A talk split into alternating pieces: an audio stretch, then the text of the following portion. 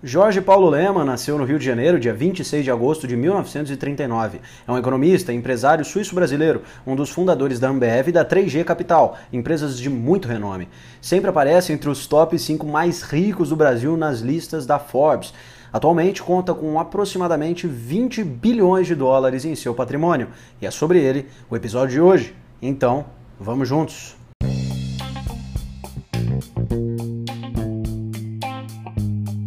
Muito bem, meus amigos, sejam muito bem-vindos a mais um episódio do nosso podcast diário. Meu nome é Murilo e é sempre um imenso prazer tê-lo aqui comigo. E essa é a segunda temporada do 24 por 7.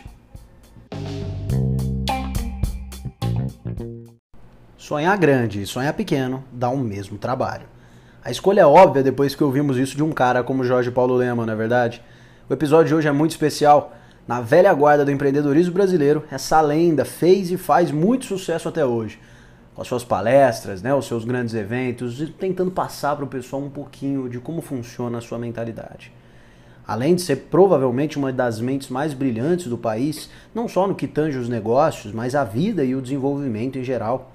É por isso que eu preparei para vocês um top 3 ensinamentos do grande JPL. Bora lá então? Papel e caneta ou teclado, tanto faz, mas anote, hein? Anote, porque é impressionante como uma hora ou outra você vai precisar dos conselhos desse cara impressionante. Bem, sem mais enrolação, vamos ao que interessa. A primeira lição complementa a afirmação que eu fiz no início do episódio, né? Que o JPL falou. Se sonhar grande dá o mesmo trabalho que sonhar pequeno, por que eu vou sonhar pequeno? Ele disse. E é engraçado, né? Como nós sempre soubemos disso, porém de maneira inconsciente. Pois é algo óbvio dizer que pensar, independentemente do tamanho e da proporção, sempre dá o mesmo trabalho, sempre demanda o mesmo esforço. E quando alguém como, como ele coloca esse tipo de afirmação para nós, fica ainda mais claro porque realmente o JPL construiu um império gigante e sólido ao mesmo tempo. A segunda lição que eu captei através das frases do empresário foi: abre aspas. A coisa nunca é uma linha reta, sempre tem altos e baixos.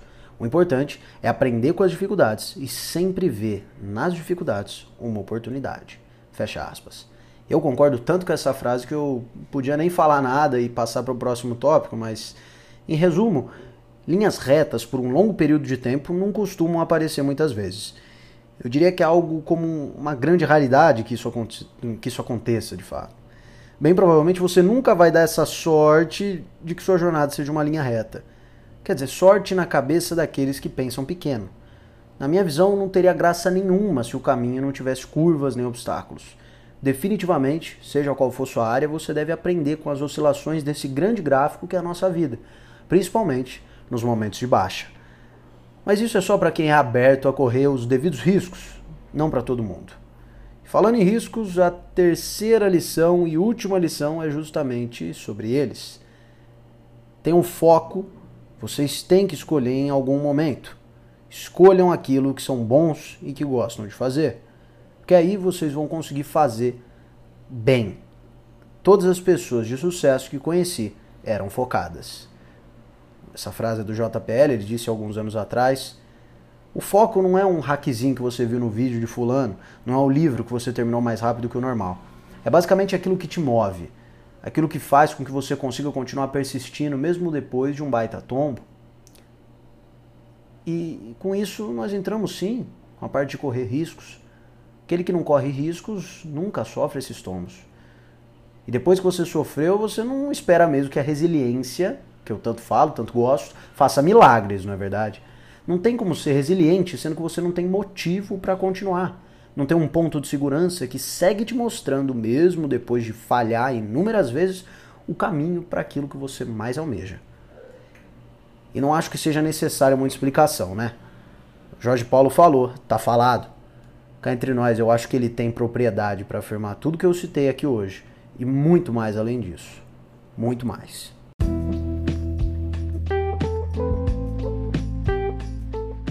E aí, tem alguma sugestão que deveria aparecer por aqui durante a segunda temporada do nosso podcast? Fique à vontade de me chamar no DM do Instagram, no murilo.tronco. Quem sabe você não recebe os créditos pelo próximo episódio, hein? Agradeço demais sua audiência e espero que tenha agregado de alguma maneira no seu dia. Meu nome é Murilo e esse é o 24 por 7, sua dose diária de reflexão. Vamos juntos!